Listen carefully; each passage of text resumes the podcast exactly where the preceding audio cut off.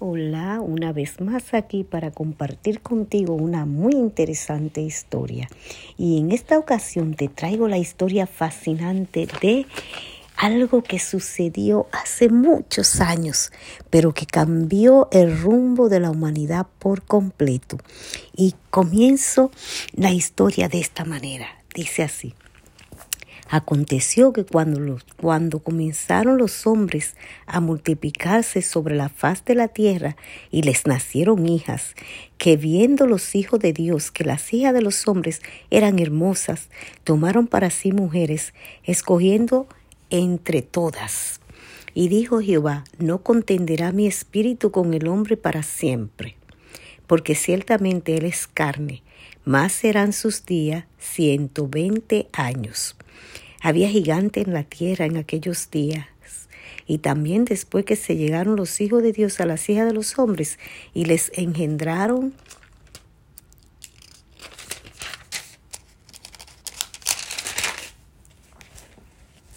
hijos estos fueron los valientes que desde la antigüedad fueron varones de renombre.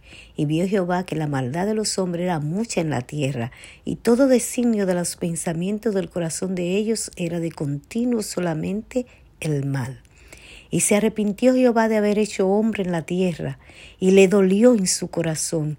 Y dijo Jehová, raeré de sobre la faz de la tierra a los hombres que he creado desde el hombre hasta la bestia hasta el reptil y las aves del cielo, pues me arrepiento de haberlos hecho.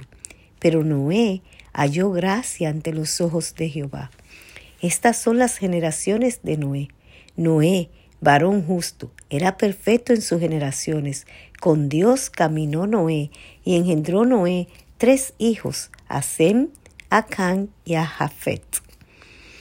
Y se corrompió la tierra delante de Dios y estaba la tierra llena de violencia.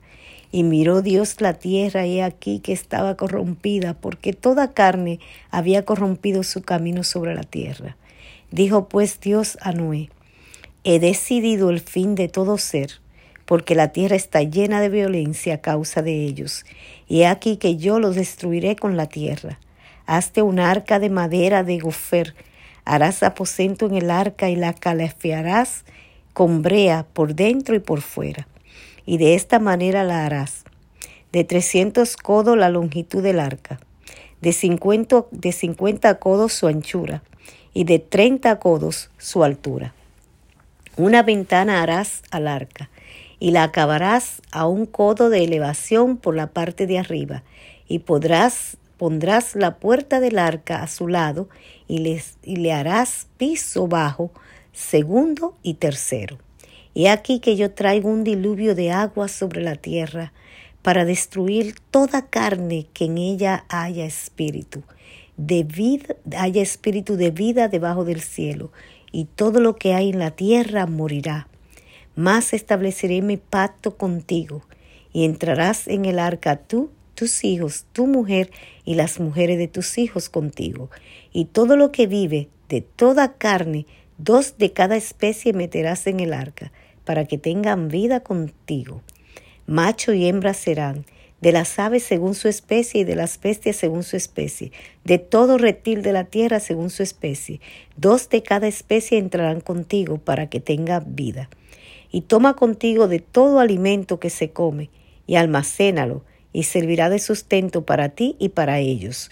Y así lo hizo Noé, conforme a lo que Dios le mandó. Entonces aquí en esta historia podemos ver que la misericordia de Dios se extiende una vez más sobre la humanidad. Dios no quiere destruir al mundo por capricho o porque, o porque no quiere que existan más. Dios ve que la maldad de ellos es tan grande que solo sus pensamientos son dedicados a la maldad, hacer daño, hacerse daño el uno al otro. Y decide entonces destruir ese mundo corrupto y le da la oportunidad a un justo. Y ese fue Noé. Hoy Dios te da la oportunidad a ti y me la da a mí. Qué grande es ese Dios, qué poderoso y amante. cómo te da la oportunidad y cómo me da la oportunidad, porque este mundo está peor que el mundo de Noé. Sin embargo, la sangre de Cristo te cubre a ti y me cubre a mí. Gloria a su nombre, porque hoy Dios nos da la misma oportunidad a ti y a mí que le dio a Noé. Que el Señor te bendiga rica y abundantemente. Y espero que podamos encontrarnos una vez más para compartir contigo otra historia fascinante. Que Dios te bendiga abundantemente.